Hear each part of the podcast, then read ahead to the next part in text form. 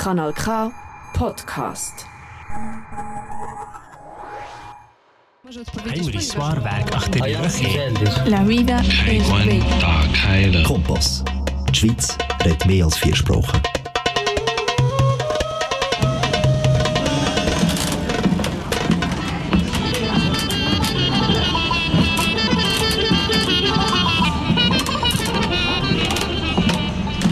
Liebe Zuhörer, das ist die Sendung in bosnischer Sprache auf Kanal K.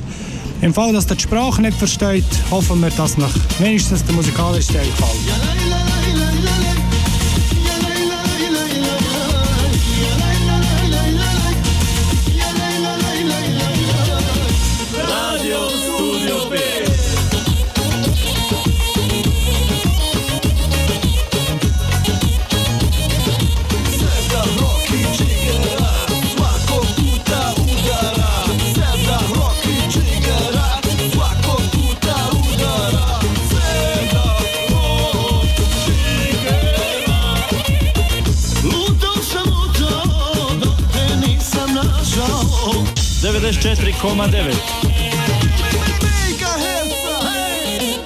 Da, da, 94,9 megaherca. Assalamu alaikum i dobro vam predveče i ove srijede niko drugi nego Mirnaje Tutnić reče. Sreda je ovaj 31. august 2022. godine. A kao i svake srijede pa tako i večeras vi imate priliku da slušate emisiju na bosanskom jeziku Radio Studio B. Nismo dugo išli live eh, na našem Facebooku samo zato što ovaj, nismo imali razlog.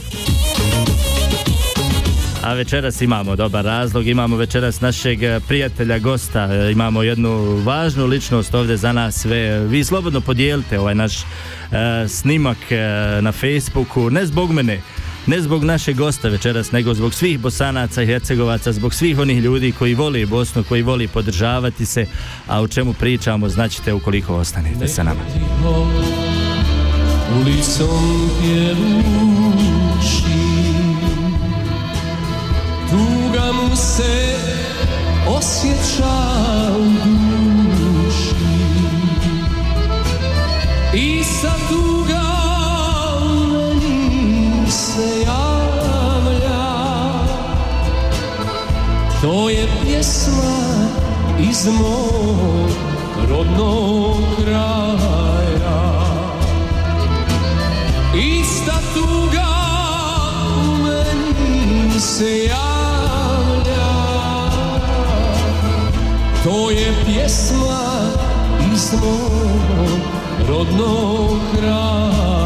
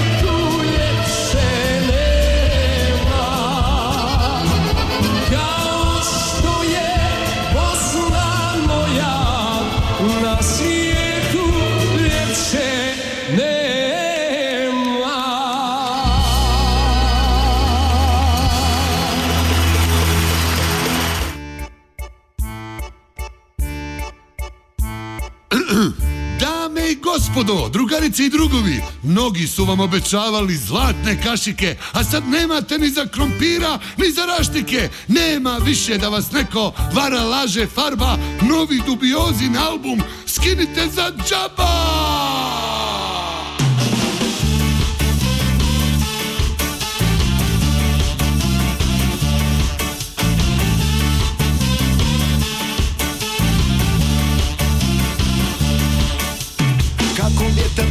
Puše, mijenjaju se dresovi. Bile su petokrake, sad moderni su fesovi. Kratak je put od druga do gospodina. Traje dok se nije uhljebila rodina. Hej, brate dragi, vidi šta se radi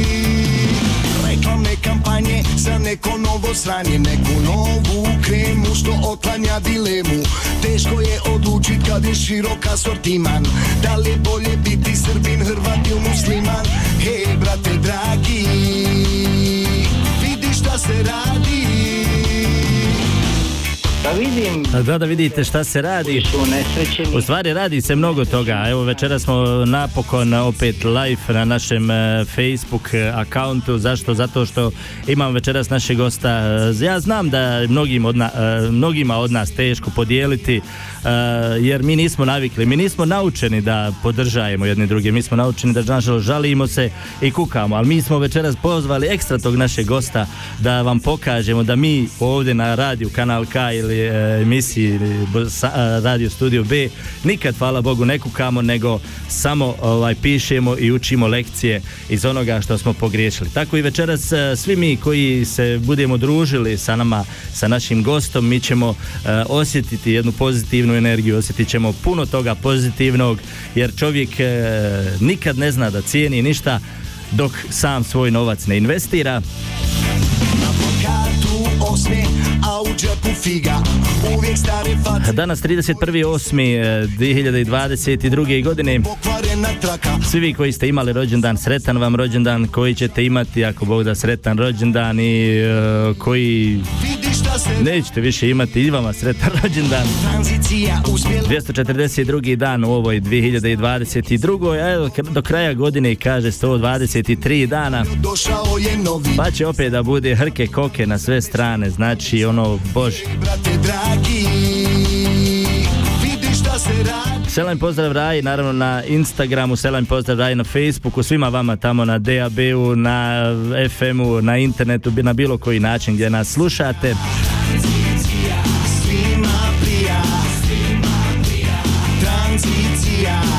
Evo kaže na današnji dan 1290. e, kralj Edvard I izbacio jevreje iz Engleske. A šta su danas jevreji, a šta je danas kralj Edvard?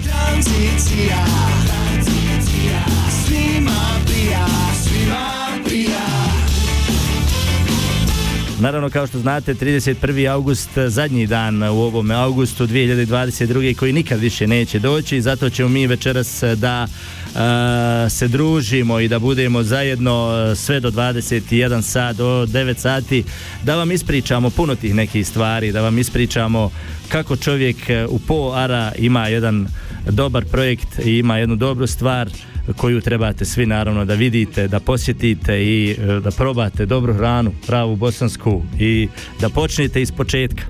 Ovog jutra si otvorila oči kao pokazni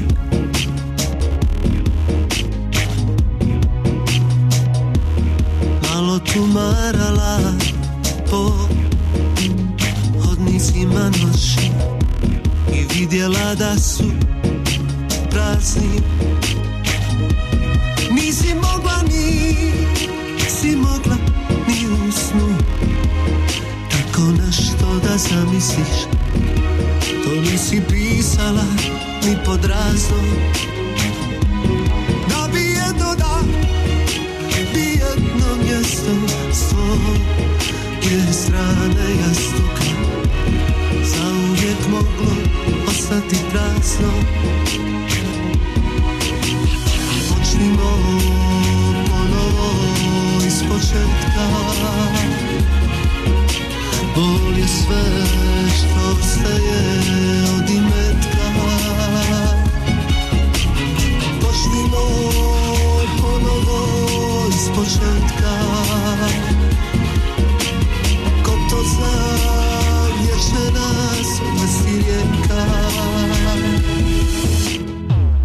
Da evo kaže, anarhizam danas kao jučer e, ne vodi ničemu, jel? Esalamu alaikum, Avdo, naš, e, kako si mi ovako, onako, kako se osjećaš? Hvala Mirnajete, hvala ti. Samo malo bliže da se čujemo. Rekao hvala ti Mirnajete na pozivu večeras, e, što si našao ovaj vremena za mene. Fino se osjećam, ugodno, vidim da radiš jedan jako važan posao i nadam se da ću biti večeras i tebi, a i slušalcima na usluzi. Ujedno i selam i mi pozdravljam sve naše Bosance, Hercegovce, a i sve Balkance i a tu nadam se da ćemo večeras imati ovaj ja, Zanimljivo emisiju. informativno večer, da? Zanimljivu emisiju. Jeste. Evo ovako, e, za sve vas koji ne znate, Avdo je večeras sa nama, on je direktor e, i projektant jedan dijalog centra ovdje u Arau koji u zadnje vrijeme i tekako skreće pažnju. Prvo o, moram odmah u startu da pohvalim e, izgled, e, pa onda onako onaj baš onako ono kulturan jedan e, objekat e, koji se možda dugo čekao ovdje u, kod nas, ovdje recimo da ovdje u, mislim ipak ovdje kanton Argau sigurno broji neki možda između 5 i 10 hiljada naših bosanaca, hercegovaca, možda sa svim Balkancima imamo i 50, šta znamo, no e, međutim e, tako jedan projekt je tražio prvo puno financije, drugo puno živaca, treće e, taman pred koronu je se to desilo koliko se ja sjećam. Znači s druge strane e, puno tih nekih e, e, problema, da kažem tako. Reci kako je Avdo prevazišao sve to i kako se osjeća danas i da li je da li bi to opet uradio? Postavio si dobra pitanja, jeste, korona je sigurno odigrala ulogu, kao što mislim i kod mnogih drugih ovaj, da li, da li kafeterija, kafića, restorana u Švicarskoj i udruženja. Tako i kod mene, naravno, ja sam ostio taj drug pritisak, ali eto, zahvaljujući mojoj sposobnosti i mojim firmama koje ja vodim već tu preko 20 godina, znači nije bilo pitanje financija, više je bilo pitanje da se čovjek predstavi ovaj, ispravno sa svime time, da se to ne bi pogrešno razumjelo šta je tu uopšte otvoreno i to mi je bio ovaj, to mi je bila glavna tema i misija tako da s te strane ovaj Eden je opstao, znači evo četvrta je godina Edena jest, imali smo finih projekata, radi se više na internacionalnom nivou, a ovo ostalo, eto, odgovorit ćemo kako bude pitanja.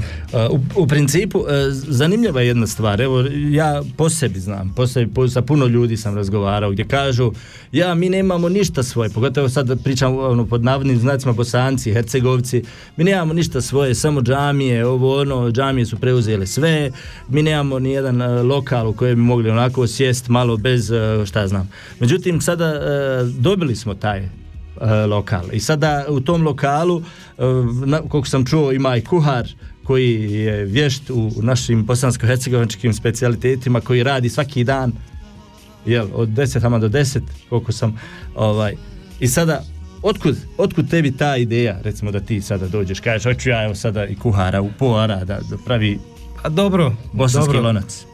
Pa dobro, pazi, prvo, prvo kad čovjek razgovara s nekim, evo kao što ti sad sa mnom, mora se znati koja je osoba koja stoji iza svega toga. Ja sam ovaj sigurno jedan, jedan čest čovjek, trudim se da budem ispravan u svom poslu, u svom, svojim ovaj, razmišljanjima sa ljudima, naravno i kao vjernik. Što se tiče džemata i to, ja sam isto također jedan veliki vakif u mnogim džematima i potrudio sam se da dam svoj doprinos, tako da sa te strane ne bi nikad ovaj stavio da kažem neku crtu između mene i džemata u smislu da bi tu došlo do neke konkurencije. Svako radi svoj posao. Ovo je više, na privatnom nivou, ovo je moje iskustvo koje sam ja pokupio toku, da kažem, zadnje 20 godina sa radom sa turskim organizacijama, od Dijaneta pa do mnogih drugih, ovaj recimo turski koleđi za koje si ti vjerojatno čuo, koji su dali veliki, veliki doprinos u odgoju djece, u odgoju edukaciji, edukaciji ljudi, tako da je to bio moj neki glavni, gla- glavna inspiracija da se otvori tako jedan kulturno tradicionalni, a i vjerski centar koji će dati jedan doprinos samo ka boljem. Ali e, evo recimo e, samo e, konkurencija što se tiče ja lično imam neki svoj stav što se tiče u zadnje vrijeme nije, nije problem u džematu nije problem to u bogomolje nije problem nego je problem u tome što su počeli ono sve živo samo kroz džemat I to mislim da ne možeš ti sve kroz džemat raditi. Znači moraš neke stvari imati. To je jako dobra ideja koju si, e, mislim mi ćemo na ti, pošto se poznajemo, a, koju si e, smislio i koju si omislio na kraju krajeva realizovao. E, o čemu se radi? Mi ćemo još da pričamo. Naravno vi ćete ako budete htjeli moći nas i pozvati na 062-8349-080 broj telefona ovdje kod nas u studiju i kao što sam već kazao, svi vi koji nas gledate putem Facebooka, podijelite ovaj naš video, ne zbog nas dvojice, nego podijelite zbog same informacije da postoji tako nešto ovdje u Švicarskoj gdje vi sutra možete da dođete sa svojim porodicama, sa svojim familijama, da pojedete, popijete bez koji kakvih galama, bez koji kakvih hrke, koke na sve strane, bez koji kakvih, šta znam, glasne muzike i, i sve ono što vas možda smeta u nekim restoranima i to sve. Znači, mi ćemo da nastavimo, ali ćemo pustiti muzike, a na vama je, ovaj, da li ćete nas podržati podjelom ovoga videa ili ćete čekati opet da dođe neko drugi jer kažete, pa šta će onaj Midnight, jel? Ja, Mr. Haži Fezović, a? Ako nešto da zamisliš To nisi pisala ni pod razlog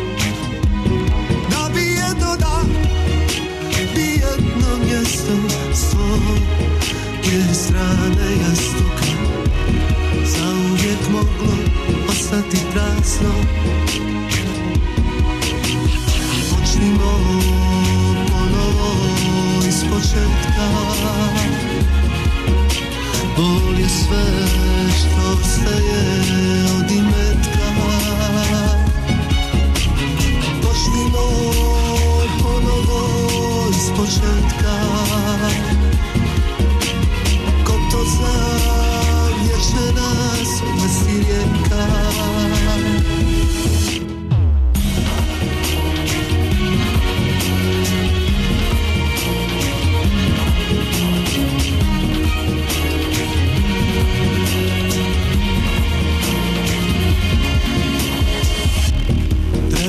vremena da zasvira tišina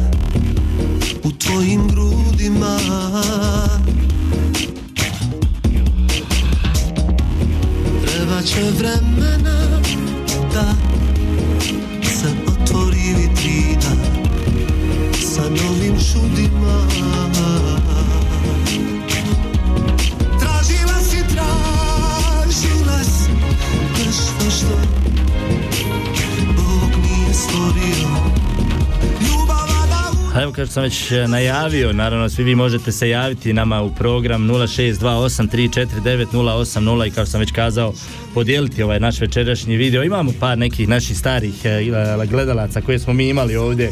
Nekad sam znao po 100, znači na 100 e, gledalaca skidao sam majicu. Jednostavno, znači ono, da ljude nagradimo izmiskim tijelom. Mislim, ono mora malo čovjek Mora čovjek malo da zadovolji našu publiku i gledalce. Naravno, besim selam kralju svima na čatu. Evo, Kurc Pahić kaže, alaikum selam, brate. E, onda ovdje se raspisalo, evo Muhizin, selam, buraz, alaikum selam, e, Mueho. Kaže, kralj, sela, e, kralj selam i pozdrav svim ljudima dobre volje, samo pozitivno, niko nikad nije mogao narodu nakuhati kolača. Mi smo proklet narod i nezadovoljan. Šta da kažeš?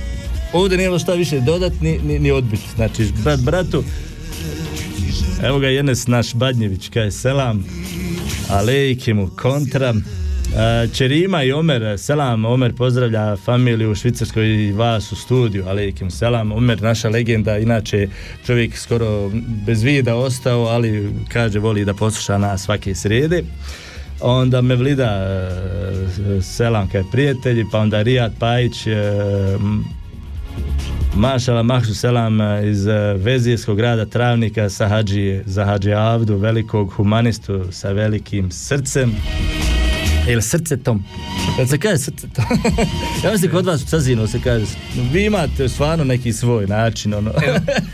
Ba, da iskoristim priliku. Ja sam inače bijeljena, Ja, ali okej. Cazin kažu gdje ti žena, odakle ti žena, Yes. odakle si ti. Tako da sam preselio u krajinu.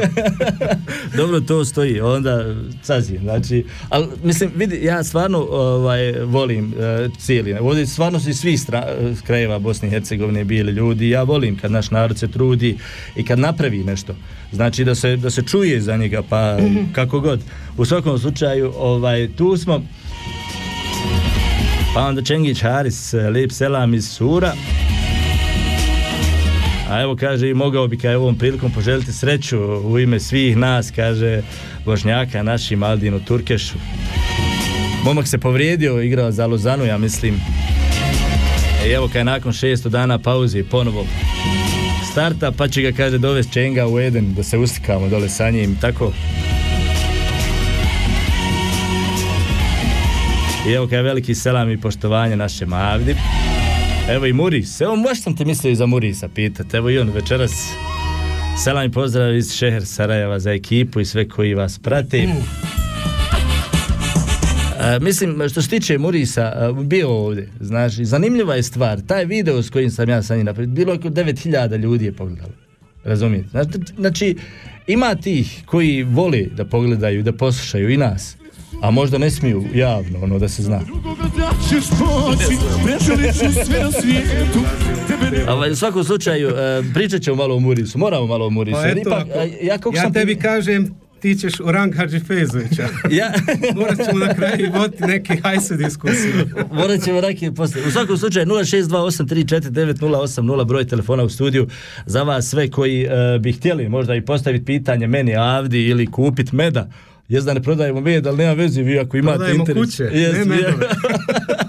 ako imate interes da kupite med, možete se naravno javiti nama na 0628349080. Evo Džemal Tabaković e, kaže ljudno selam iz Zadra, alejkimu selam. Evo i Dževa Turkeš večera selam. Mirne, odličan program, e, dobar gost, Aferin, veliki selam. E, gospodin Turkeš, e, pa onda ima Almir Mahmudin, kaže selam i tebe naravno veliki, e, veliko hvala na tvom trudu i radu. Ništa, nema problema, veliko hvala svima vama koji ste naravno zajedno sa nama. Đula Ganadžak večera selam za sve ljude dobre volje. Uh, kaže dodaje nek nastavi kuhati naravno e, Safer kaže selam alejk alejk mu selam u svakom slučaju ja mislim da sam ja jedini e, još poslije bira i onoga e, televizije 5 e, gdje ima selam ono nekako a svi smo nekako patriote jesi to primijetio Pa dobro. ja, ali nema Dobro. nije ni bitno jel nek smo živi i zdravi. Evo da se vratimo našem Avdi večeras, e, naravno o kojem ćemo pričati ovdje, evo moramo malo da pustimo ovaj podlogu, nekako lakše ide. Ovdje sam na- naravno i na, na Instagramu selajmo sve u našu raju. A, e, hoćemo početi od Murisa ili ćemo od restorana? Počet ćemo kratko Dialog centar 1. A, spomenuo bi u kratkim crtama, znači 2018. je otvoren, 2019. dolazi korona, znači u tom periodu nije se nešto značajno radilo, 2020. 21. već prestaje ta korona i mi postajemo aktivni. Imali smo više internacionalnih druženja, imali smo čak i chat sa ljudima koji su posjetili jedan i zaista imali smo jako, jako dobar eho, znači taj dijalog, da li se ticalo tradicije, kulture, vjerskih tema, znači ljudi su postavljali mnoga pitanja i vidjelo se da u stvari ta tema i taj, taj razgovor jako dosta donosi, znači kako na, na internacionalnom nivou, tako i među nama bošnjacima ili da kažem bosancima i hercegovicima. Hercegovicima i ovaj, znači imalo je jako dobar efekat. E sad mi sami već dobivamo pozive, znači kanton je zainteresovan da bi radio sa nama, crkve su zainteresovane, znači radi se na jednom da kažem e, nivou gdje čovjek stupa u kontakt sa važnim institucijama i da bi se to moglo voditi kako treba, naravno to ne možemo, ne može sto ljudi ulaziti tako nešto, znači moraju odabrane ljudi koji znaju njemački, koji znaju temu, o čemu se radi. Jest. Tako da ne bi se tu spleli. I ovaj, tu sad radimo na tom ovaj, nivou da imamo znači u kadru stručne ljude, imamo jednog čovjeka iz Al Jazeera koji je isu prisutan, imamo i našeg kolegu Api Muhtari koji stvar živi u Sarajevu, ali radio za senzor ovaj, e, TF u Sarajevu i naravno imamo još, još neki, imamo jednu našu ovaj, Fatimu koja je inače iz Bangladeša, jako školovana e, žena, radila je ja mislim u Bazelu u farma, farmaceutskoj ovaj, firmi, onda nam se isto predluža tako, među ovim našim naravno, da se tu ne možemo mi izbjeći visinu našeg teologa doktora Purića kojeg ja jako poštujem, selamim, njegovu suprugu, njegovu djecu koji su jako po meni, ljudi koji imaju jedan jako visok nivo znanja i sve, a sad ovo ostalo ja ne bi sad toliko ulazio u to. Pa jest, uh, vidi, ako su već ako se već počeo Muris, mislim stvarno, ja, ja moram pohvaliti ovako već. Ja znam kad je Muris došao tek uh, u Švicarsku, znaš, tada, tad je, on je bio nekako ono Tito među hođama, znaš, on je imao, on je imao tu svoju neku karizmu, on je imao taj neki, taj, taj još kaže, uh, priču. I on je znao, on je znao ljudima, on je znao mnogo toga. Ja, ja se sjećam, uh, mislim, ono, pričam javno, jer stvarno tako je bilo. Recimo, ja znam, ti nisi mogao da dođeš na red. Znaš, kad ono, naš narod navali na nekoga, znaš, ono, joj, kolega, prijatelj, ono, treba mi, riješi mi, pomozi mi, ovo, ono, razumiješ? Međutim, ja nisam mogao da dođem na red, znaš, tad se ja i Muris nismo baš nešto ono puno ni, ni poznavali, ja nisam mogao da dođem na red od tih nekih velikih patriota, znaš, i danas kada recimo e, čovjeku treba pomoć, ti isti patriote nema, razumiješ, znači ono, nekad nama treba sam pozitivna riječ, Znači mi nismo nekako ono uh, ugruhani, ali nam treba nam ta snaga, ta pozitivna riječ da bi tebi bio vjetar u leđa. da bi Vidi, ti vidi, vidi ovako Mirnajte, ja znam na šta ciljaš, Ja. E, ukratko ću samo reći, ja Muriza poznajem nekih 12 do 15 godina, e, moram reći naravno i prijatelj mi je i Muriz jeste te 2018. bio u jednoj jako teškoj situaciji gdje mi se obratio e, kao jedan čovjek kao u toj situaciji. Ja nisam tu htio stajati između tih nekakvih turbulencija koje se dešavaju, jer ipak sam ja u nadzornoj komisiji bio islamske zajednice, vodio sam također džemate u Koblencu, vodio sam, bio sam u tim odborima, tako naravno moraš znati kako ćeš plivati s tim vodama, nisam htio da ulazim s nekim sad u konflikt. Međutim, ovo što je se desilo Murizu, nikad to nisam htio prihvatiti, jer čast muslimana je vrednija od Kabe, ako ćemo ići u taj pravac. Ovo što je se tom čovjeku desilo, nije jednostavno bilo s vjerske strane ispravno. Ali eto, to nisam ja nikakav kadija da sudim, ja sam tog čovjeka prihvatio, njegovu porodcu, četiri godine stojim iza njih, mogu ti reći samo jedno, ta porodica, osim osnovnih stvari kao, kao prijatelj što ima, kao svako što razgovara o svemu, nikad nešto da su me nešto pokušali da kažem iznevjeriti, nisu nekad da su pokušali da tražu mi neke uzajemnice, ovo ono ja kažem, ta, za mene lično je ta porodica ima jedan nivo. Sad, kako to šta drugo gledaju ljudi, to hej, svako mora da izvaga zašto je on optužen ili to već šta se dešavalo tada, iako ja sam mislio da neće biti večeras ta tema, on je moj prijatelj, ostaće moj pri- prijatelj, da kažemo ime Allaha, ko što poštujem i sve druge vjernike muslimane. I s tobom eto mogu da budem dobar i ako dođe do nečega da ispadne da se treba neka podrška dati kao čovjeku, halo, to je, to je obaveza, to je jedna moralna obaveza. Znači, Ma moralna naravno. obaveza je bila u ovom slučaju bitna, vezana za Muriza. To je, ali vidi, vidi Avdo, mene, mene isto, mene muči ta nepravda, razumiješ? Znači, ja sam, ja sam osoba koja e, isto ne mogu, recimo, ja sam isto sam mnogo toga doživio, ali nije problem. Nego meni, kažem, mene, mene više, jer možda i ovaj e, način, bi možda i, kod e, Avde, kod nekih drugih ljudi puno više ulio, recimo, možda bi ljudi drugačije se probudili i shvatili da u principu ako Avdo nudi, e, nemam pojma, dobar restoran za pojest, popiti, popričati sa prijateljima na nekim lijepom nivou, zašto ne otići? Zašto otići u Migros ili nemam pojma u kop neke restorane, zašto ne otići? Znači mi nemamo urođeno taj dio te podrške, nego mi imamo samo ono uništi, razvali i onda nemaš ništa, onda tražiš nešto, da, neku promjenu. I kad ti neko ponudi promjenu, tebi onda problem opet, joj što on, znaš, joj što je onaj tu, što je onaj tamo vamo, znaš, i ono, uvijek nam, nađemo neki razlog da je neko nam krivi. To je ono što je meni smeta. Vidi, razumiješ? vidi, ajte. Opet kažem, tema Fendija Muriz ne bi išao duboko ulazio jer jednostavno nije, mislim, već je posvećeno tomu, posvećeno je Edenu. I Ma, naravno, ovaj, naravno to. možemo, možemo mi sad tu razglabati, ja kažem nisam kadija da sudim, ovaj, ja lično poštujem i njega kao što poštujem i, i, i sve ljude koji rade nešto pametno, mudro, tako i što se tiče njega vezano opet što se tiče za jedan, pazi znaš kako, a, naš je narod doživio neku, kako bi rekao, tranziciju. Bilo je, bilo su ljudi koji su dolazili 60. godina, 70. da rade po zapadu, koji su bili situirani u smislu, imali su neki pravac, pravac da se nekad vrati u penziji Halali, kući. zapamti, Jesse, imamo neki telefonski Može. da vidimo da će li neko biti, ovaj, da čujemo. Uh, halo, da li se čujemo? Halo, Čujemo, čujemo se, čujemo se, čujemo se. izvolite. Ovaj, ništa, samo da, ništa, samo da se javim da dam podršku gospodinu Poriću, našem Efendiji. Jel? A ko je sa nama? Eto. E, tu je Besim Bišarac. Šta ima Besime? E, ništa, evo, odmaramo, tu sedimo, eto. Reci mi kakvu ti, kakvu ti večeras utisak imaš od naše emisije, od našeg Avde i eto, naravno mi smo zakačili Murisa jer ipak to je naš ovdje, on je, on pripada ovdje kanton Arga koji ja, ovako svaki srijedi od 8 sati. Reci mi kako ti osjećaš ili šta ti vidiš u ovom svemu, da li bi trebalo o tome više pričati? Ili bi Kako trebalo doći kod Avde na ćevape i onda o tome pričati? I će vapi o tome pričati, svaki projekt, projekt koji Muri započne da znaš da je uspješan. Da li to nekom odgovaralo, ne odgovaralo, nebitno, ali rezultat takvi da je on uvijek taj koji pokreće sve. Da. Da. Da, li bilo to jede, da se živi i verski život, kako god. da. Eto toliko.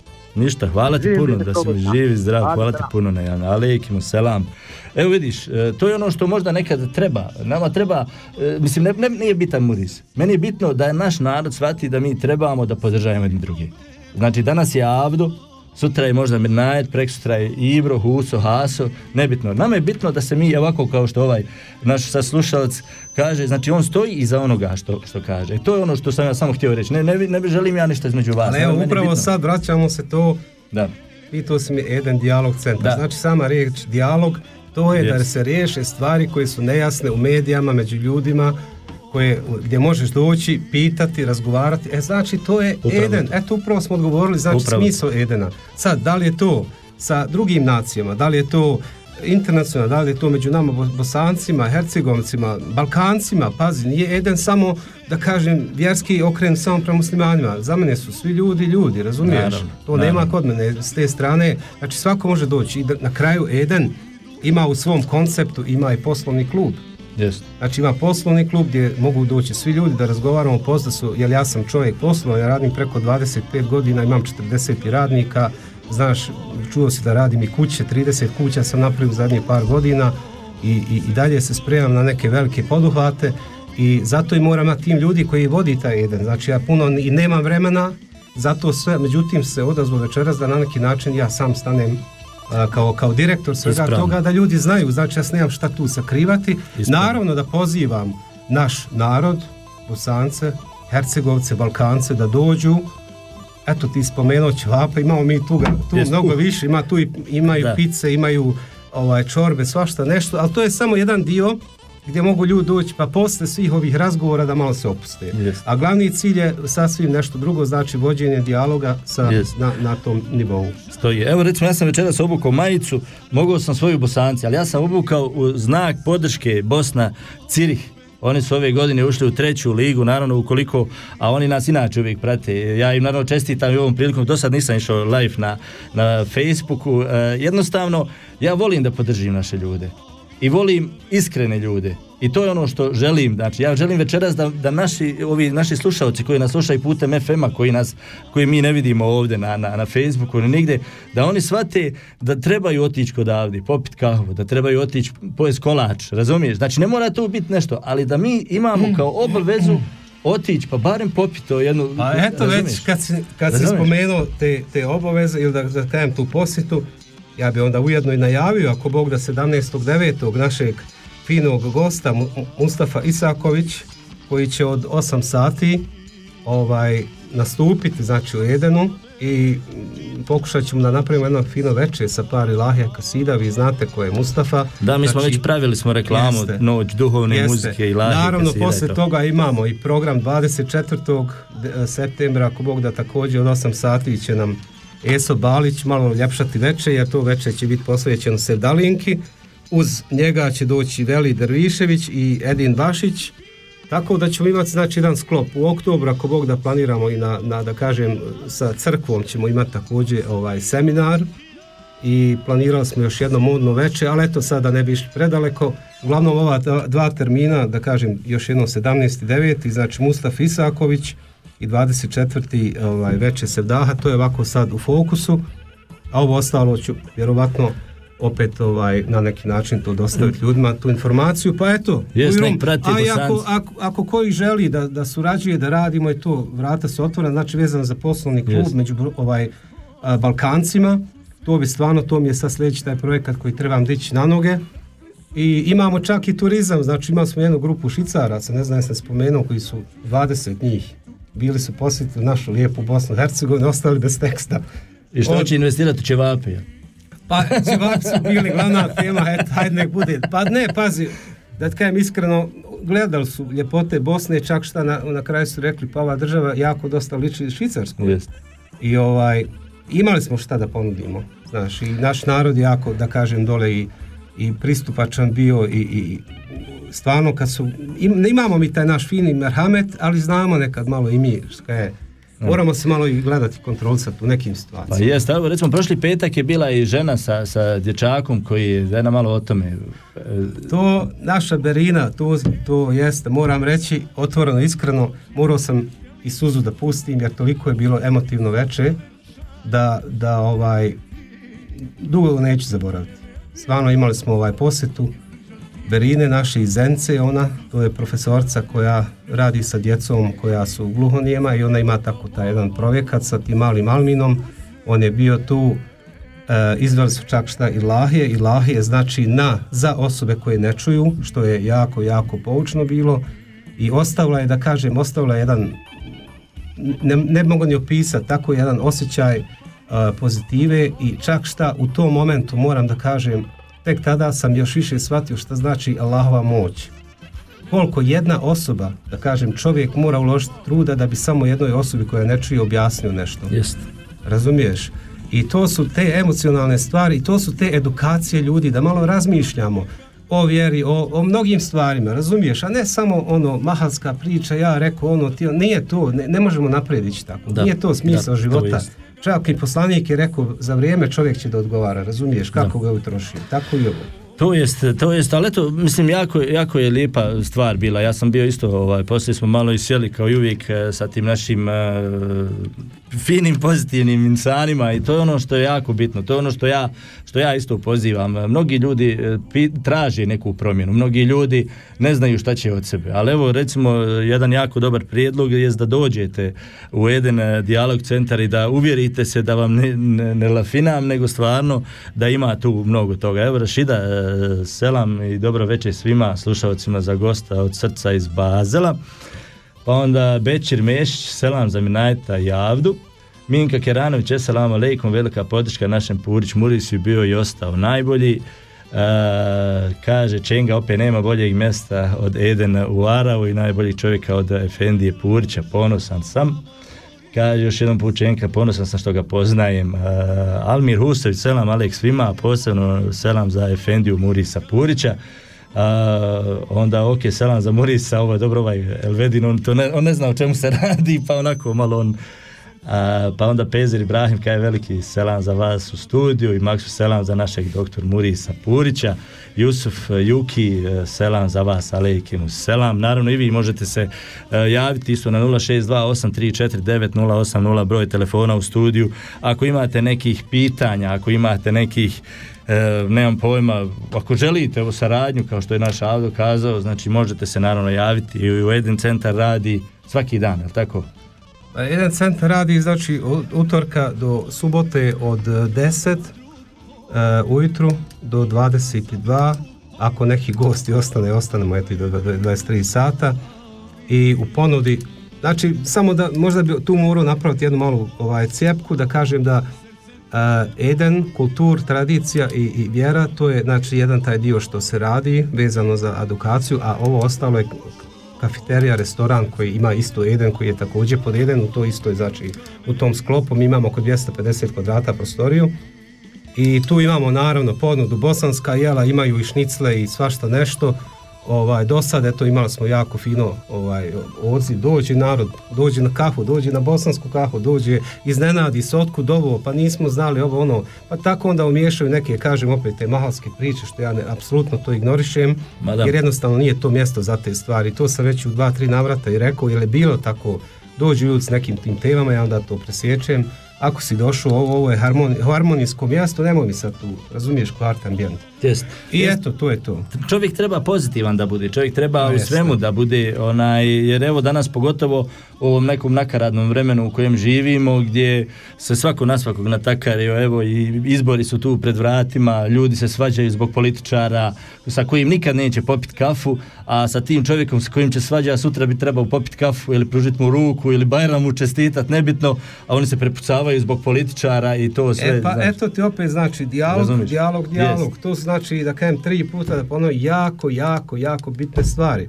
Eto Da. uzmi kad sve spomenuo rat, zašto ne odu s Rusima da porazgovaraju, porazgovarava, ovaj, Porazgovaraju, razgovaraju, jeste, da stvore neki dijalog sa njima i riješili bi problem. Da. Nego ovako, ja tebi ovo, ti meni ono, Jest. onaj bejsbol tam, nije to to, razumiješ? Znači, ljudi izgleda nisu odru- naučili od prvog svjetskog rata, drugog, hoće opet sve por- porazbijaju glave i to je to. Jeste, ljudi, ljudi često teško uče. Danas nas samo nauči stvar kad se nas lično tiče. Znači ono ako nam, ne daj Bože, neko se razboli, ako se desi neki belaj pa moraš, odjednom puta tražiš te neke e, ljude koji bi ti mogli pomoći, koji poznaju ovoga, koji poznaju onoga. Razumiješ? Znači jednostavno e, ja sam i kroz koronu, ja sam pokušavao da informišem naš narod, da im kažem, vidite to ljudi, ovako ljudi, onako ljudi. Međutim, mnogi su kazali šta hoćeš ti, nisi doktor, nisi hođa, nisi ovo ono, ali ne radi se o doktoru i hođi, evo baš sam danas slušao na, ovaj, na Bir radiju gdje kažu da nije znanje mudrost. Znači ti možeš da naučiš e, sve knjige na pamet, da znaš to, ali ako ti to nije mudrost, to je samo znanje tvoje. Tako i to, djelo. znači ako ti neke stvari vidiš da nije to u tom, tom pravcu. Evo danas ja vjerujem mnogi koji su vakcinisali kažu šta sam sebi uradio. Neki ne žele da priznaju, Ma. ali su osjećaju se onaj, e, možda se is- osjećaju iskorišteni i osjećaju se, pogotovo kažu ne osjećaju se dobro, bolesni, čak sam čuo da su tamo neki napadali doktore po putu i šta ja znam. U svakom slučaju nije to tema, nego je tema da mi ostajemo prijatelji i da mi ostajemo u tom dijalogu, da mi ostajemo u, druženju, jel? Ja kažem, spomenuo sam ti malo, Turci dosta rade na tom nivou, tog dijalog centra, ovaj, i ko- kod njih sam dosta, dosta tih ideja pokupio.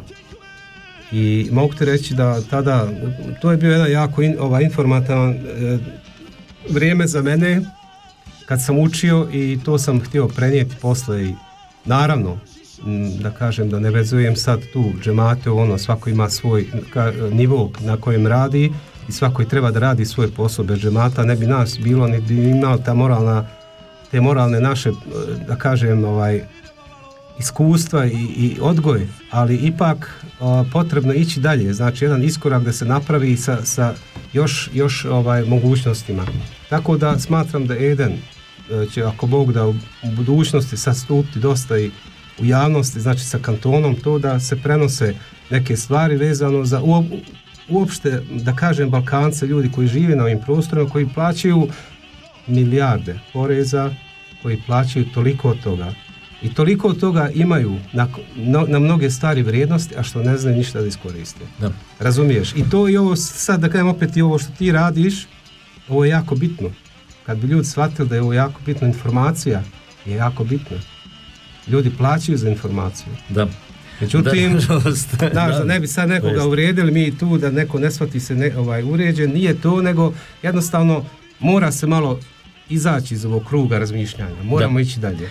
To, to jest, ali to upravo i ja pokušajem ovdje, nažalost, e, svaki put se e, čovjek upetlja jer uvijek te neko pogrešno shvati. Evo recimo mi nekad objavimo na Bosanci, objavimo neki članak ili nešto i onda ljudi postaju lični, znaš, on ne daje komentar na, na taj članak, nego on mene proziva, razumiješ?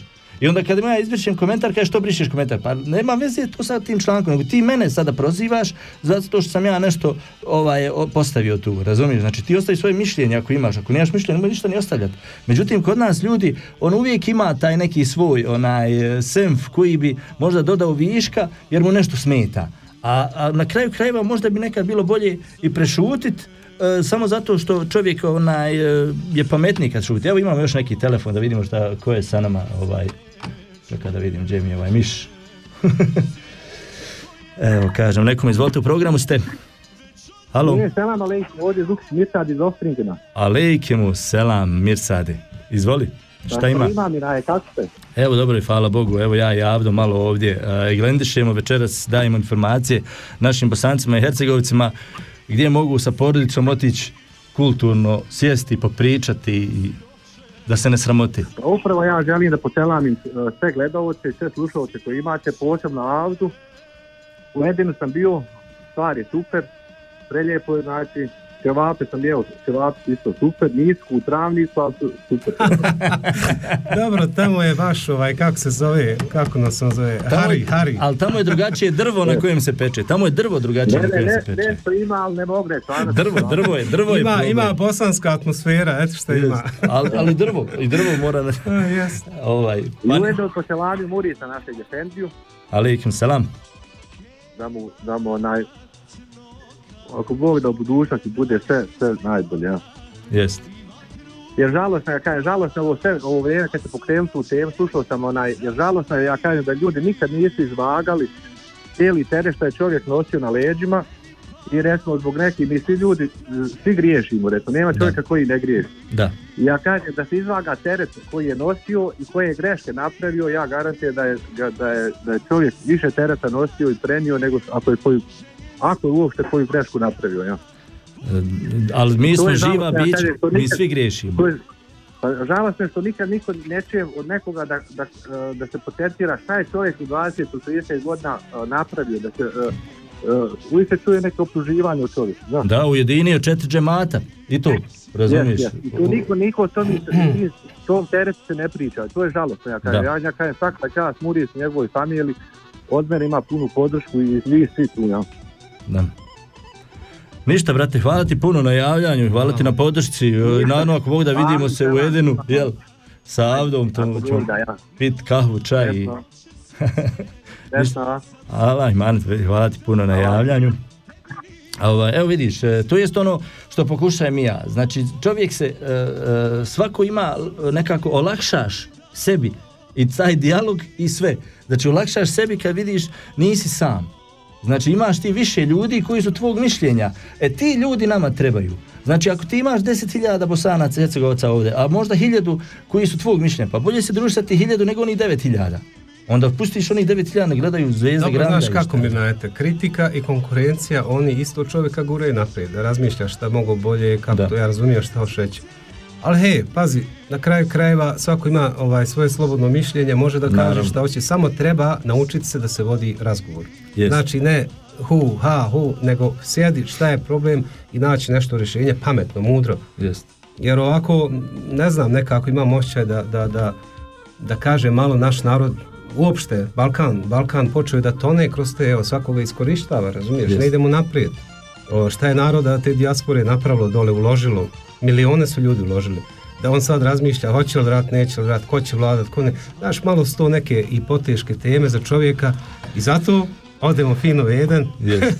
spomen, pojedemo te ćevape što spominješ čita večer i opustimo se. Jest, pa jest, ali to dođe tako, nema... A to dođe Ne- tako, pa bolan, bolan, o tome se i radi. Ja kad odem u Sarajevo, tamo onu, onu, onu baš aršiju, pa ja, mene treba psiholog da me opušta. Jest. Ja se opustim od onih mirisa naših Od Jest, jašinica. od, od pita i, Pita, somuna. Jest, ovaj, u svakom slučaju vidi, bitno, je, bitno je čovjek da traži, da traži sebi oduška i to je ono što je najbitnije. Evo i Minka Karanović kaže jedin je stvarno mjesto za opuštanje, a sve pohvale idu pored Murisa Jade, našem kuharu koji vrijedni koji vrijedi pohvale, kaže Minka. Nedžad, naš Nedžad, da. znači, Minka je već kusala, kušala tamo te... e, Vinka, ja mislim da je čak šta bosanski nas probala.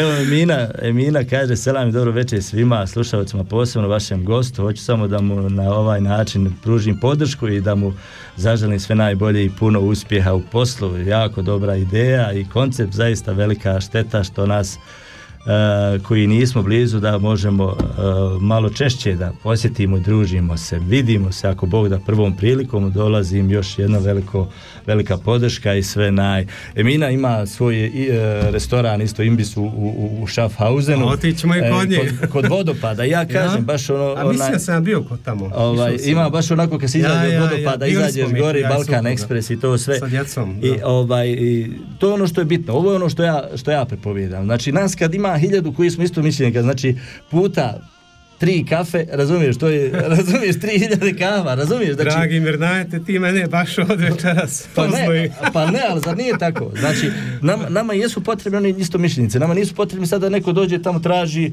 nemam pojma, jel neki kamen nešto nije u redu. A dobro, znaš kako Mirnajete, mi smo inače ovdje u Švicarskoj, mali smo mi narod, razumiješ, Da. ako jedni ne drugi ne stanemo jedni uz druge, ovaj, nije to to, izgubit ćemo se, pazi.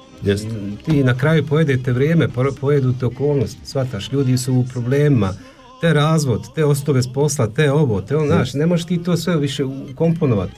I zato je bitno da smo zajedno, da koliko toliko, a hej, ko nećeš, ti rekao, ne mora i gotovo. razumiješ? To jest. Mene, mene recimo, ja sam se uvijek računao, rekao 43, 44, znaš. Kaže, meni žena, kakvi 44, ti skoro 50 gaziš, kakvi rekao 50, gledaj ovo, masa, masa. Međutim, kaže, masa ne masa, tebi je ići. Razumiješ, ide sultan u mene. Ovaj, Jeste, svakom slučaju, vrijeme mislim, brzo ide, Jes, pogotovo po, dje, po djeci čovjek primijeti. I sad ti ako nisi, ako si ostao u tom nekom uh, zatvorenom prostoru, ako si ti ostao sa lošim ljudima sa kojima mora, koje moraš trpiti, koji, s kojima moraš trošiti svoju energiju, to je jako teško u današnjem životu. Ovaj, evo, ostalo je svega nekih uh, sedam minuta da prije nek što završim, da, mi- dok, sam, dok mi je naum palo. Ovaj, ja sam tebi donio jednu majicu. Ah, pa ti srce. Ja sam tebi donio majicu, neki mali su mali brojevi, onaj, pa sam uzeo ovaj XXL, znaš. Ovaj, imaš jednu našu, eto, pa nekad obuci. Ovaj, uzeo sam namjerno crno, znaš da se može ispod bijele košulje ili plavi, ono crno i bijelo ide paše u sve, znači ono po modi. Hvala ti najljepše. ovaj, naravno, hvala, hvala i tebi. Kad si već kod ovo bosanci, koju stvari u osnovu? To sam ja osnovo, Ja? to sam ja osnovo uh, davni neki, prije sigurno ima 20 godina. I ja sam počeo uh, prvo jer sam vidio ono bilo su tad u tom periodu bilo su hej ti druži se ovo ono ti neki portali. Međutim ja sam vidio da fali to nešto za, za nas Bosance sam tada. I onda sam počeo i kad je ovdje bilo ovaj prvi put na Facebooku kada se moglo ići live ja sam išao live. Znači ja sam imao stvarno ti neki međutim danas uh, ti ta društvena mreža mislim da je polako i dosadila narodu ali eto uvijek ima tih ljudi koji su isto mišljenici i tu su zajedno sa mnom i Dobro, ja mislim da si ti sigurno dosta, dosta toga pozitivno uradio. Pazi, ipak, kažem ti, informacije koje ipak daješ ljudima su bitne, znaš. Naša grupa ima preko 2 miliona doseg. Znači 2 miliona. Što se tiče Švicarske, Njemačke, Austrije, Bosne, jedino me nekad nasmijem, stvarno se moram nasmijati i ono, ima tako ti nekih ljudi koji se bave biznisom i onda oni sad očekuju, znaš, ja vam kažem, ima neki koncept tu koji mi radimo, to pogotovo kad se radi oko reklama, Međutim, on kaže, ideš na blog, znaš, ono, kao on bi to džabi da ja se, ono, sve sam pripremio, samo da on, i to mi nekad bude, čovjeku bude teško, ali to je ono upravo što kaže E, malo srce prije. slatko drage parkplac, pa ga moraš da- dati franak. E, pa A kamo- upravo ne to. možemo, Upravo tako u ne možemo. Tako ne možemo razmišljati, moramo biti malo, da razumijemo da sve, pogotovo reklama i neke stvari to košta i tvoj trud i ti imaš i familiju i možda večeras bio svojom suprugom, Yes. razumiješ? Ali se odvojio vrijeme. Ako mi dozvoljavaš samo da još u Može, minut može, samo da problem. kažem, znači još jednom da spomenem, znači 17.9. ako Bog da Mustafa Isaković, veče Ilahija i 24. veče Sevdaha i poselavio bi, u stvari pozdravio bi našu zamjenicu ambasadore, ambasade u, u Švicarskoj, našu gospođu Halilović koja je također tako, nas u više navrata ovaj, Da. podržavala i rekla je da je jedno predivno mjesto i ona mi je baš rekla kaj osjećam se ovdje kao da sam negdje u Bosni, u Sarajevu tamo. Tako mi je to ovaj, fino bilo, tako mi je lijepo leglo na srce. Isto moju suprugu, moju porodcu, sve moje prijatelje, slušaoce i zahvaljujem ti u srca što si me večeras pozvao u tvoj studio i zaista ovaj nadam se eto da će imati neki ovo sve efekat i za tebe i za mene i mogu samo da kažem svima Evo imamo još jedan telefon, zapamti gdje si stao dok da vidimo šta će nam neko još slaga. Halo, izvolite u programu ste. Halo. Evo, neko nije imao strpljenja, napustio, izgleda teret. Uh, u svakom slučaju, vidi, Avdo, mi moramo, uh, kao što sam već kazao, mi idemo na ti, mi moramo podržavati jedni druge. Ja uh, podržavam svakog od nas. Međutim, pitanje je vremena kad čovjek može da uradi nešto i kad može čovjek da napravi nešto. I to je ono što mi trebamo da investiramo svoje. Mislim da ne, ne spominjem sad tu Coca-Cola, svi mi znamo šta je, koliko se ona investira, koliko oni investiraju u medije, u sva na sve razne, od peškira do čaša do šta ja znam. E to je ono što nama treba. Nama treba više pričati, više pokušati da se čovjek uh, unese u taj posao, da traži upravo tih hiljadu ljudi koji nam može pomoći. Ja sam tebi kazao da u mene supruga u cugu proda 800 franaka kolača, ovdje okolo ne pričam ništa, ali hoću da kažem, znači čovjek ide tamo gdje ima tih ljudi koji cijene tvoj rad, to je tvoj kvali- kvalitet. Evo u Cirihu isto ima naš Muhizin koji je pisao redovno, pa ima naš uh, Ređep isto iz Sanđaklija koji čovjek jednostavno to, uh, znači kamione, ali to su te stvari u kojima ja želim da kažem. Nama su bitni ljudi koji nas razumiju i s kojima možemo. I sad kad ti ljudi dođu, oni drugi kad budu vidjeli, on će doći, vidi, kaže Tom, oni se provode i uživaju, znaš, odo ja da vidim šta je to.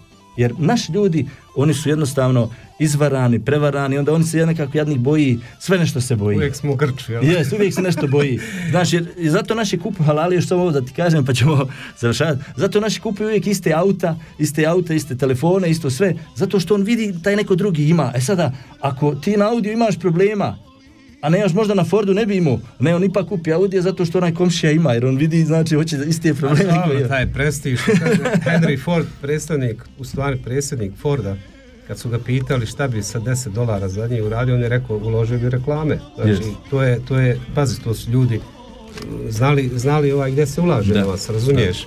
E, hvala ti mi najte. Ništa, evo ovdje ostalo još svega neke dvije minute. E, Naravno, e, mi ćemo se ako Bog da i dalje družiti. Pratite naš portal Bosanci CH na Facebooku, na Instagramu. Mi inače objavljujemo i postavljamo stvari koje su bitne našim košarkašima, evo u zadnje vrijeme i oni. Jeste. Čestitamo im, e, inače naš narod gura maksimalno, međutim sutra kad izgubi opet će biti kuku pomagaj, ali ne bitno, bitno je da uživamo sada kad... tako? Je opravdala, Pudar. jeste. Jeste, Lani sam već e, ispričao puno toga, e, košarkaši, evo i, i, i Džeko i Pjanić izgleda u Saudijsku Arabiju. Mislim, Ma šta da legende, ma ima ne. nas dobri, nemoj tako. Ma jes, ima nas. Nas ima malo, ali smo dobro raspoređeni, kao što je Enis rekao. Znači, u principu nas ima, samo je bitno nas. Dobar je, kvali, treba kvalitet, ne Jes, kvantitet. jes, ne možemo mi, da, ne možemo mi svima udovoljiti, ali možemo sebi udovoljiti. Ništa ljudi, ovaj, hvala vam puno, svima vama tamo sa druge strane. Evo, naš Avdo eh, bio tu večeras, eh, svi vi koji imate svoje neke firme, svi imate nešto da reklamirate, da vam damo podršku, slobodno nam se javite. Evo i Avdo, otićemo u jedan centar, pojest, popit i popričat. Šta da kaže Avdo još za zadnji put? Za, za, zadnju, evo je ostalo minut. šta da kažem, volim vas sve puno, sve moje Bosance, Hercegovce, naravno i Balkance. Želim vam jedno ugodno veče. Ako nađete vremena dođite pa se možemo upoznati. Ako šta, ako isto nekome kuća treba, pošto ja gradim kuće, možete i kuću dobiti. Znači imate čitav ovaj menu. Ništa, hvala vam još jednom. i Eto. Ništa, selam i pozdrav e, i ugodno večer vam želi Eden, Dialog centar sa I- svojom kafeterijom i ja kao, kao predstavnik. I menadžer. Jeste. i naravno moja malenkost Mirna je tu. Selam i pozdrav i ugodno večer vas želimo i budite pametni, dođite u jedan da se družimo. Što me sada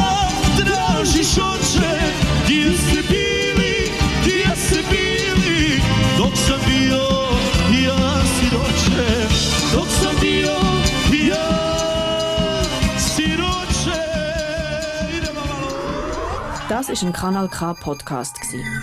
Jederzeit zum Nachhören auf kanalk.ch oder auf deinem Podcast App.